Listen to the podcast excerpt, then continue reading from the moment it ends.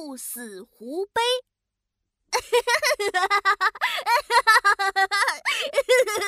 真是太搞笑了！哎，琪琪，你在看什么呢？瞧你乐的。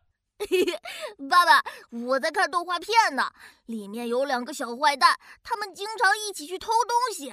后来一个坏蛋被抓住了，另一个坏蛋居然嚎啕大哭起来了。这个坏蛋哭的样子真是太滑稽了。哎呀，这个就叫做兔死狐悲呢。啊，动画片里面没有兔子，也没有狐狸啊。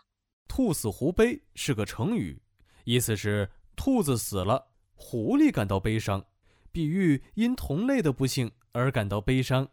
一个坏蛋被抓住了，另一个坏蛋也感到悲伤，因为呀，下个被抓住的可能就是他自己喽。哦，原来是这样呀。